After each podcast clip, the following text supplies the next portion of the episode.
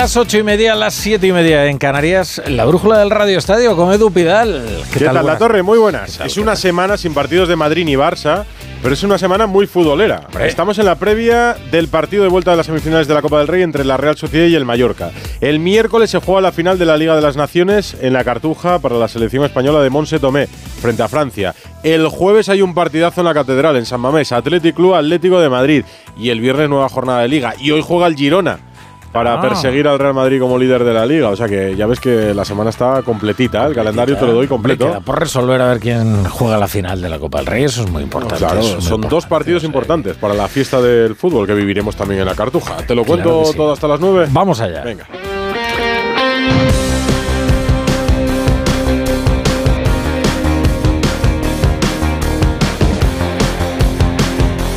La brújula de Radio Estadio. Edu Pidal. En el peor momento de prestigio del arbitraje, porque al desprestigio hemos contribuido todos de alguna manera con debates, bueno, radicalizados por momentos, ya ha contribuido el propio colectivo por el comportamiento de Enríquez Negreira desde dentro. Pues en este momento dos árbitros han sido noticia por diferentes motivos este fin de semana. La imagen de Guadalupe Porras, ensangrentada tras chocar con una cámara de la retransmisión del partido, ha dado la vuelta al mundo. La liga ha pedido disculpas después de que el asistente tuviera que retirarse con una importante brecha y aturdida. A partir de ahora se van a extremar, dicen, las medidas para que la Steadicam, esa cámara que suele seguir los primeros planos en celebraciones, calentamientos, en formaciones eh, iniciales, no invada el terreno de juego durante el partido. Y si lo hace, que lo haga por la línea de fondo, no por la banda.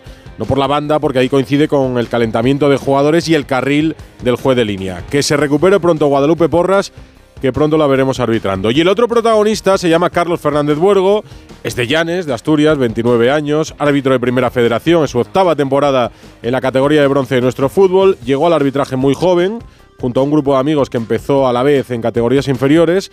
En su caso siguió, fue ascendiendo y después de muchos partidos como cuarto árbitro también, ayer le llegó el premio del debut en el Santiago Bernabéu por la lesión de Día de Mera y estuvo impecable, perfecto y con carácter. Así que enhorabuena para él porque no era sencillo. Y la jornada nos deja al Real Madrid como líder, aún más destacado en Primera División a falta de que juegue el Girona.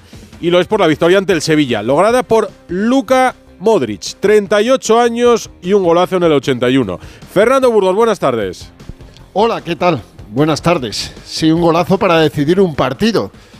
38 años y 170 días. En septiembre cumplirá 39 y el plan previsto es que esta sea su última temporada como jugador del Real Madrid, la undécima y última temporada. Sé que a los nostálgicos evidentemente les da pena despedir a este tipo de jugadores que le han dado tanto y tantísimo al Real Madrid.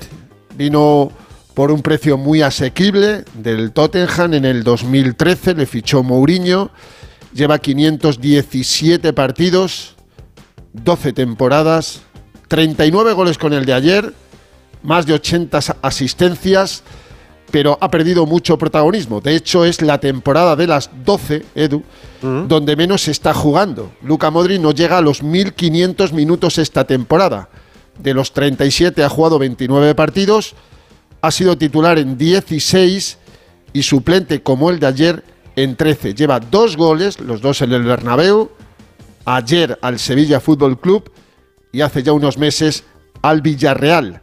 Cinco asistencias. Ha perdido mucho peso en favor de centrocampistas como Fede Valverde, como Camavinga y Chuamení, como Bellingham evidentemente, y alguien que tiene también una edad, pero no 38, sino 34, Tony Cross es titularísimo y él, repito, ha perdido el paso evidentemente. Son sus últimos días. He estado contando y hasta la final de Champions el 1 de junio, si llega el Real Madrid, le quedan 100 días. No le quedan más a Luca Modric como jugador del Real Madrid y hay que paladearle, hay que saborearle porque el gol de ayer es un golazo. Salió en el 74 y en el 81, siete minutos después, hizo el 1-0, curiosamente en la portería del Fondo Norte, porque sabes una curiosidad. Sergio Ramos, en el sí, le sorteo ganó de el campo, sorteo, sí, se lo mandó es para la allá. primera vez esta temporada, ¿eh? 16, 17 partidos, los 16 anteriores nadie. Entonces quiso Sergio Ramos que la primera parte el Madrid atacara en la, portería del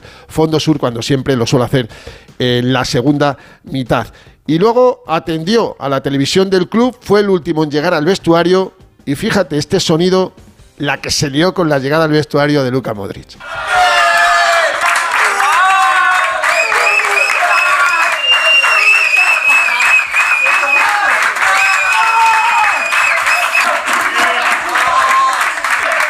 Emocionante ver eso, lo que me hicieron mis compañeros y solo muestra eh, el cariño que tienen por mí, cómo se alegran por mí y, muestra que somos una gran piña, como se dice aquí.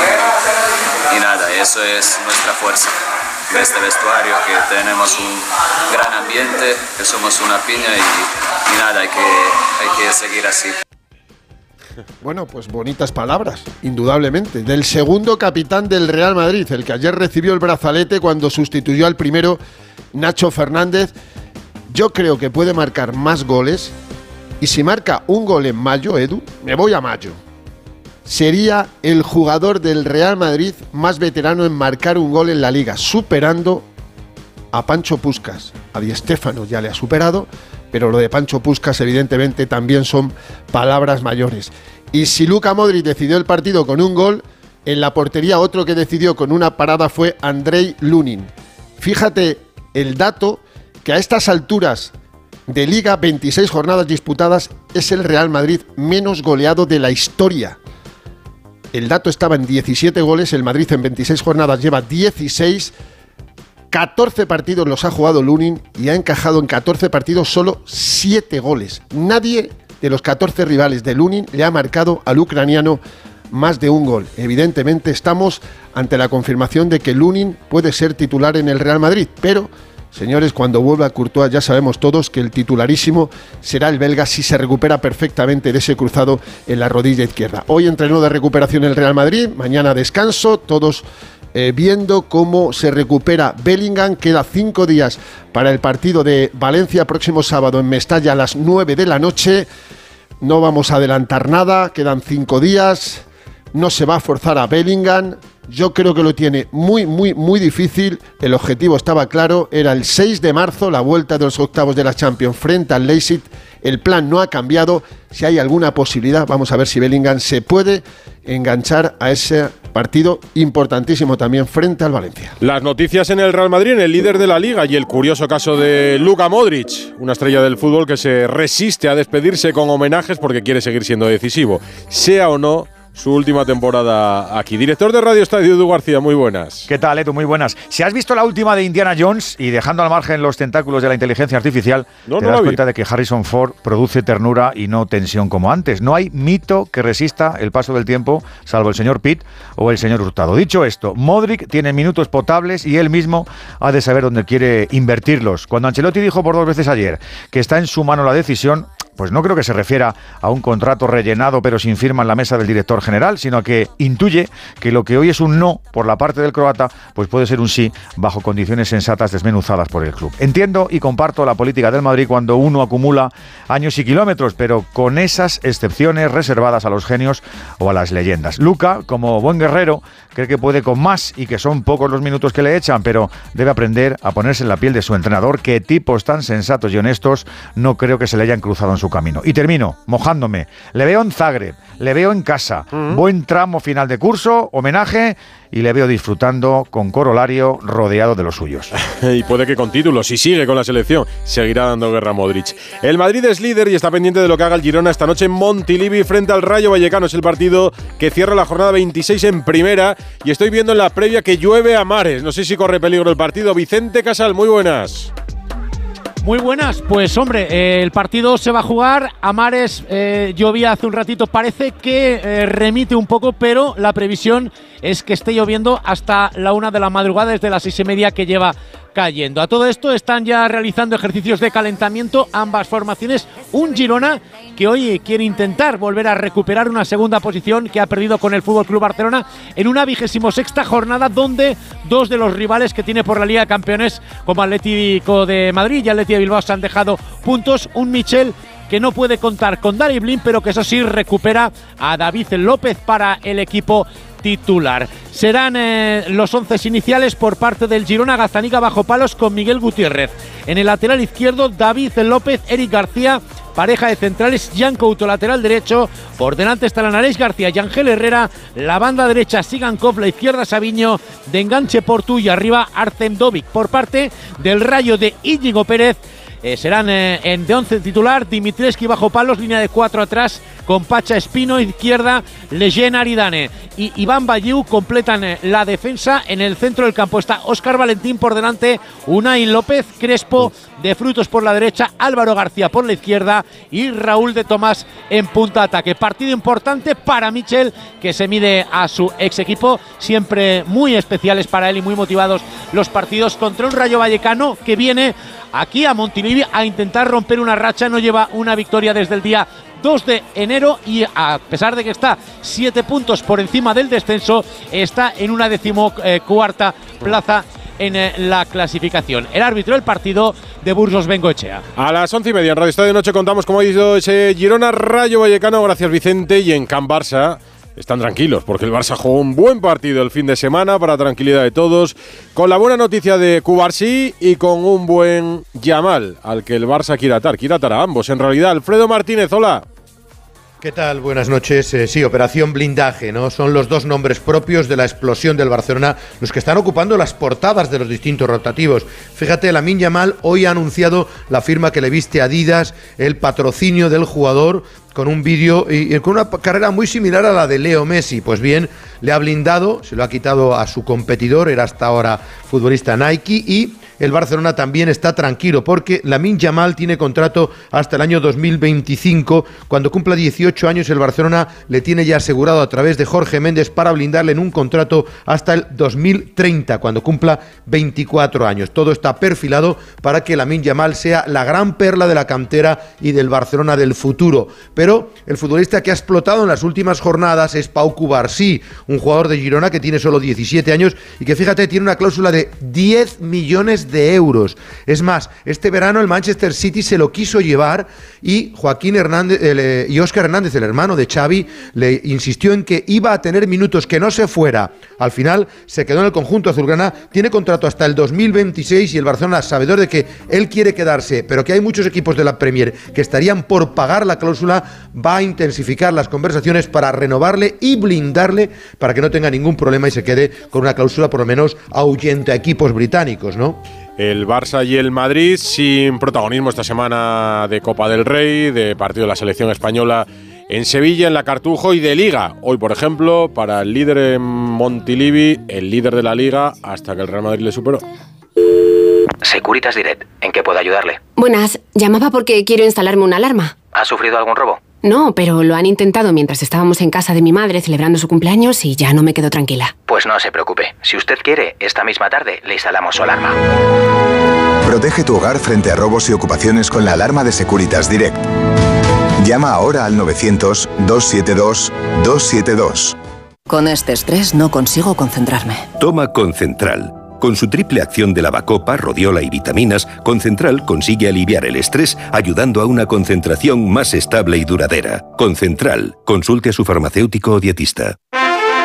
¿Qué sorte tiveches? O golpe non tocou o radiador, sae chapa. Con el seguro de coche de línea directa no solo te ahorras una pasta, sino que además puedes escoger el taller que quieras aquí o en las Rías Baixas. Y si eliges taller colaborador, también tienes coche de sustitución garantizado y servicio de recogida y entrega. Cámbiate ahora y te bajamos el precio de tu seguro de coche, sí o sí.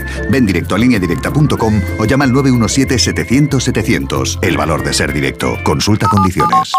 Cada día tengo peor la memoria. Toma de Memory. De Memory con fósforo y vitamina B5 contribuye al rendimiento intelectual normal. Recuerda, de memoria, de Memory. Y ahora también de Memory Senior, de Pharma OTC.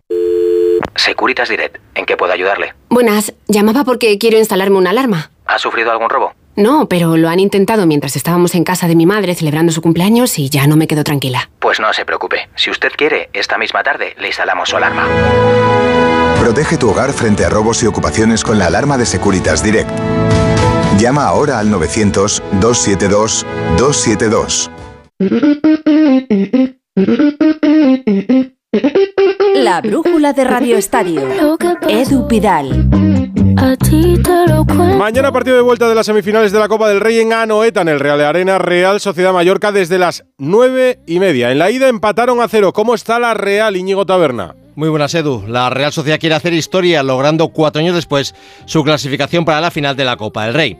El equipo realista quiere hacer bueno el factor Anoeta tras el empate a cero de la ida, aunque para ello deberá romper una racha de seis partidos seguidos sin ganar como local. La presencia de Mikel Oyarzabal es la principal novedad en la convocatoria, donde también están Zakarian y Tore. El que causa baja por lesiones, Ander Barnechea. Escuchamos a Imanol, que ha mostrado su confianza en el equipo, basándose en los buenos resultados que está logrando en los últimos años. Este equipo lo ha demostrado, eh, que, en esos momentos determinados eh, donde muchas veces sí, eh, y está bien, porque hay que tirar también de, corazón, pero también de, mental, pero no, no en cuanto a, a echarle más de eso, sino eh, a saber jugarlo tácticamente. Y este equipo, en, ese sentido, ha demostrado las dos cosas. Se espera un gran ambiente en la noeta que rozará el lleno. El árbitro del encuentro será el extremeño Gil Manzano, mientras que Pizarro Gómez estará en el bar. Y del Mallorca, el rival que mañana visita Noeta, que contamos, Paco Muñoz. Hola, muy buenas. El Real Mallorca con la máxima ilusión afronta el partido de vuelta de las semifinales de la Copa del Rey ante la Real Sociedad. Javier Aguirre cuenta con toda su plantilla disponible, salvo Mafeo que continúa con su periodo de recuperación. Murici sufre un golpe pero apunta al 11 inicial. El técnico mexicano ve muy tranquilos a sus futbolistas. No necesito preparar nada especial porque veo al equipo, sí soy muy perceptivo y, me gusta olerlos mucho, cómo están, cómo, cómo, cómo, veo. Y los veo, si hoy hubiera visto tensión y, y roces y gritos y tal, actuaría. Pero los veo tan tranquilos, tan, tan relajados que que me, yo también estoy. Los veo así, no voy a tocar nada. Unos 500 seguidores acompañarán al equipo mañana en San Sebastián. Mañana viaja nuestra selección española a Sevilla, donde el miércoles jugará la final de la Liga de las Naciones ante Francia, después de derrotar en las semis a Países Bajos. Ana Rodríguez. Eso es, sí. Está mañana último entrenamiento de la selección en Las Rozas, antes de volar mañana a Sevilla, en la Cartuja, el miércoles final a las 7 de la tarde ante Francia. Una selección a la que no hemos ganado nunca y por eso quizá Onabache, la MVP del último partido ante Países Bajos, dice que no se sienten favoritas. Creo que contra Francia, pues al final es una grandísima selección. Yo creo que va a ser un partido bastante disputado. y creo que al final eh, nunca hemos tenido la idea de que somos favoritas y que tenemos la presión. Yo al menos no siento ninguna presión. Sí que es verdad que obviamente tenemos la ilusión y, esa ambición ¿no? de, de ganarlo todo, muy pendientes de Alexia Butellas y de Terea Belleira. Hoy han realizado el entrenamiento completo junto con sus compañeras. Veremos si pueden estar en esa final de la Liga de las Naciones. Y el jueves será el turno del Athletic Club y el Atlético de Madrid. En la ida 0-1 en el Metropolitano para los Leones. ¿Cómo están los de Valverde, Gorka Citores? Hola Edu, con ánimo de reivindicarse y de resetearse después de la dura derrota ayer por tres goles a uno en el Villamarina ante el Betis y muy pendiente Ernesto Valverde de la enfermería con jugadores como Íñigo Leque que sigue trabajando al margen con una lesión muscular, aunque se espera que pueda llegar llegar a la cita del jueves frente al conjunto colchonero, más complicado o casi imposible lo van a tener otros jugadores como Yuri Berchiche o Ander Herrera y la seria duda también de Geray con un esguince, el central vizcaíno que estuvo ayer en la convocatoria pero no pudo disputar ni un solo minuto frente al Betis. Y con muchas ganas en la capital vizcaína de que llegue el jueves ese partido ante el Atlético de Madrid donde Sarmamés puede registrar el récord de asistencia a un partido del Athletic en la Catedral. Tiene que remontar el Atlético de Madrid del Cholo Simeone, tiene que remontar en Europa y antes en esta semifinal de la Copa en la Catedral. Hugo Condés, ¿cómo están los colchoneros? Muy buenas. ¿Qué tal, Edu? Muy buenas. Sí, ha trabajado hoy el Atlético de Madrid, primer día de la semana que lo hace después de tener eh, día y medio de descanso eh, tras el partido de la Almería, sin Grisman que bueno, quedan tres días todavía, pero tiene pinta, como contábamos la semana pasada, de que no va a llegar a ese partido frente al Atlético de Bilbao y es una baja sensible para el Atlético de Madrid. Hoy ha probado con Correa y Morata en ataque, que podría ser el ataque que sacara perfectamente para intentar remontar y evidentemente tanto Jiménez como Aspilicueta como Lemar no van a llegar a ese partido. Llorente ha trabajado en el gimnasio, en principio no va a revestir ningún problema y va a poder jugar el jueves, pero como te digo, en el Atlético de Madrid, tic-tac, tic-tac, Grisman de momento no está. En segunda división hay un partido en marcha, cierra también la jornada 28 desde las 8 y media, van ya 18 minutos. Miranda de Ebro, Mirandés 0, Huesca 0, una segunda división que lidera el Leganés con 50 puntos, segundo es el Español, después de la remontada de este fin de semana con 47, Eibar, Valladolid, Elche y Racing de Ferrol por ese orden completan los que jugarían el playoff de ascenso. Por debajo el Huesca que intenta escapar del descenso porque está empatado con el Villarreal B, que es el cuarto por la cola, el Corcón, Andorra y Amorebieta descenderían a Primera Federación. Son las 9 menos 10, una hora menos en Canarias. Esto es la brújula de Radio Estadio, Cero. La brújula de Radio Estadio. Lo habrán visto este fin de semana. Un joven vallisoletano, Sergio Delgado, murió asesinado en Burgos este fin de semana y la familia ha querido recalcar que su asesinato no está relacionado con el deporte. Marta Martín de Blas. ¿Qué tal, Edu? Buenas tardes. Pues para entender todo nos tenemos que trasladar a la madrugada del viernes al sábado, cuando un joven burgalés de 23 años acababa con la vida de Sergio Delgado, un vallisoletano de 32 que se encontraba con sus amigos de despedida de soltero. En un principio se habló de una caída accidental, pero más tarde la policía explicaba que la víctima había sufrido en la Plaza de la Flora, en una zona de copas, un ataque motivado por su origen vallisoletano. El domingo se detenía en casa de sus padres a un varón de 23 años, como decíamos, que ha sido relacionado con el Mancebos Burgos Club de Fútbol, un grupo de extrema izquierda vinculado a la Peña Ultra Resaca Castellana. Asegura en su red de Resaca Castellana que el agresor no tiene nada que ver con su organización, mientras las autoridades han mostrado su rechazo a lo sucedido, igual que el Real Valladolid y el Burgos Club de Fútbol. El domingo, tanto la institución blanquinegra como sus peñas, pues publicaban en sus redes sociales un comunicado de repulsa y esta mañana el actual dueño del Burgos, Marcelo Figole, reiteraba su rechazo. Precisamente hoy, el Estadio Municipal del Plantío amanecía con pintadas de asesinos en sus puertas de acceso y en los laterales y las redes sociales están llenas de comentarios exigiendo al club medidas pues para expulsar a los violentos del estadio. Ángel Tamayo, el portavoz de la familia que ha despedido hoy a Sergio aquí en Valladolid en el cementerio de las Contiendas, ha asegurado esta mañana en Onda Cero Valladolid que no quieren fanatismos y que no se puede vincular este ataque al fútbol. Más fútbol, más noticias en este lunes 26 de febrero. Andrés Aránguez. ¿Qué tal, Edu? Te cuento buenas noticias en el Valencia para Rubén Baraja, que ha visto cómo los tres jugadores tocados se han unido al grupo y ha podido entrenar con todos los efectivos.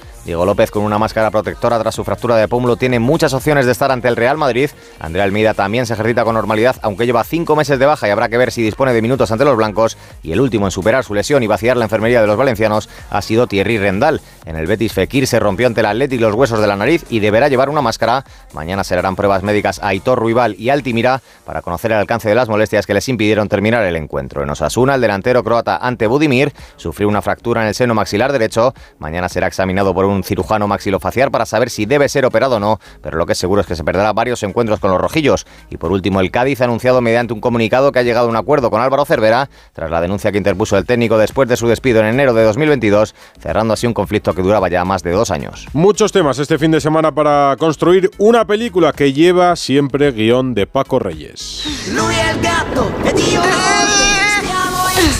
Madre mía, Luca. Vaya espectáculo. ¿Te vienes? Pues Luca ha sido uno de los grandes protagonistas del fin de semana con su golazo al Sevilla. Sus 38 años no fueron inconveniente para dar un derechazo en homenaje a Topuria y noqueó así a un aguerrido Sevilla. Golpe al mentón y la liga más cerca. Y es que parece que el Barcelona no tira la toalla. Goleada de papá Xavi a papá Bordalás. Desde que el de Tarrasa dijo que se iba del equipo, su conjunto ha mejorado y tiene a tiro la segunda plaza y por tanto los kilitos de la Supercopa. Los culés se lamentan de que el míster no lo dijera en septiembre, igual estaban un poquito más cerca del Real Madrid. Mal fin de semana para los semifinalistas de Copa porque ninguno ganó. Atlético y Mallorca empataron y los dos equipos vascos, Real y Athletic, perdieron. A ver cómo sienta la Copa en las próximas 48 horas. El Atlético sigue con su cara de Mr. High fuera de casa. Pinchanzo, sin Grisman, en campo del colista el Almería, que contó con su otro Luca, que fue el más rápido en desenfundar en ese oeste almeriense y le metió dos chicharros a Oblak para sumar otro empate. Y es que el Almería sigue sin ganar un solo partido. Un gran Betis sumado a Cuadra descuadraron las opciones de los vizcaínos de arrebatar la cuarta plaza a los atléticos y además pierden a Nico Williams para el fin de semana ante el Barcelona. Nadie entiende nada ni con las manos, ni con el bar, ni por supuesto con las tarjetas.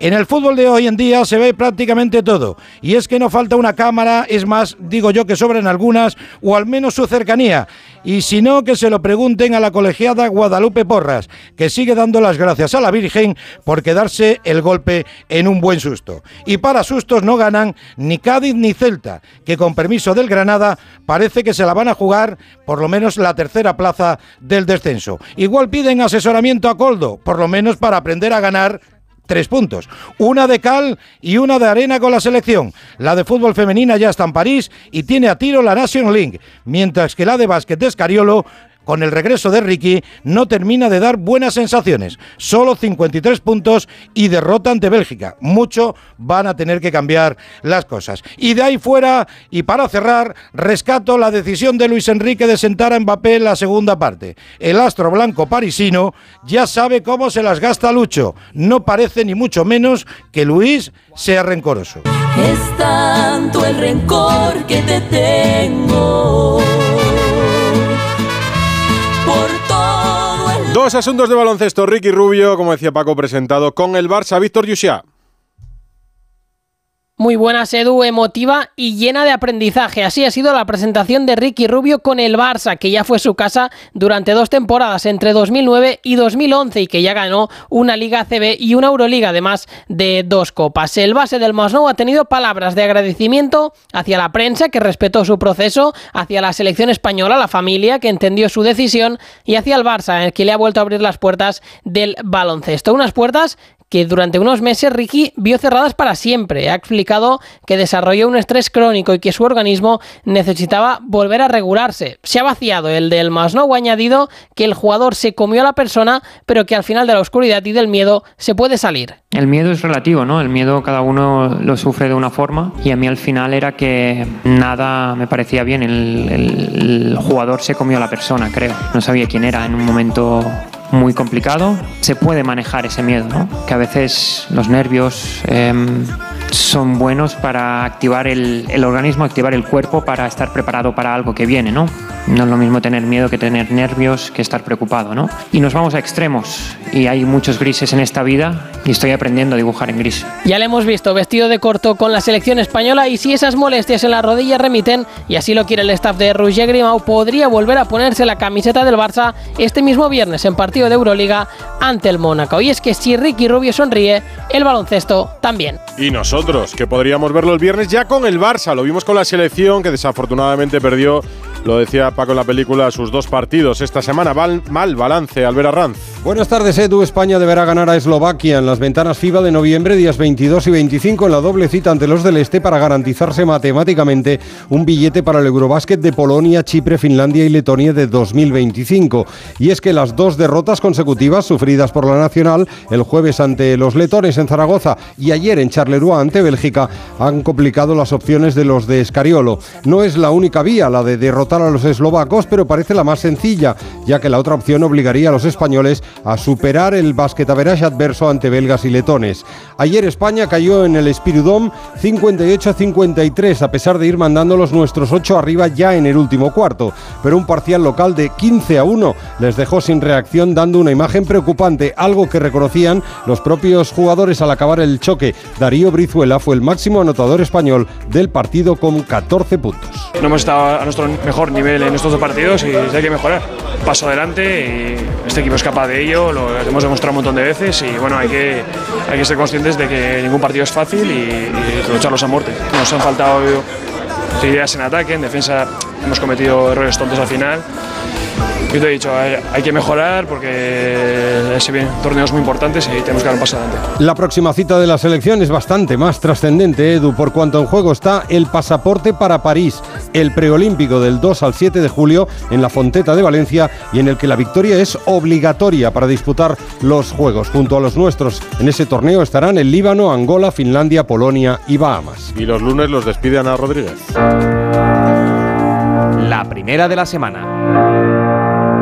Para todos aquellos que siguen pensando que Jenny Hermoso está haciendo carrera gracias a ese beso no consentido de Luis Rubiales, porque sí, Edu, hay gente que sigue pensando ese tipo de atrocidades. Para toda esa gente no hay nada mejor que ver cómo Jenny responde en el campo, cómo tapa bocas sin proponérselo, partido tras partido, porque siempre aparece. El pasado viernes para abrir la lata del choque más importante de la selección femenina en suelo español, abrió la lata en el encuentro que nos llevaba por primera vez en la historia a unos Juegos Olímpicos, porque ella es así. Para el que sigue dudando, la máxima goleadora histórica de la selección, la segunda jugadora que más veces ha vestido lucido la camiseta de España y sin duda top 5 de mejores futbolistas de la historia de nuestro país. Ganadora de un Mundial, de la Champions, de ligas con tres equipos distintos, máxima goleadora del Campeonato Español en cinco ocasiones, pero nada, no es suficiente. Habrá quien siga pensando que Jenny Hermoso está ahí por causas extradeportivas. Qué vergüenza, qué cinismo y cuánta ignorancia. A las once y media te veo de vuelta a la torre. Buena brújula. Hasta luego.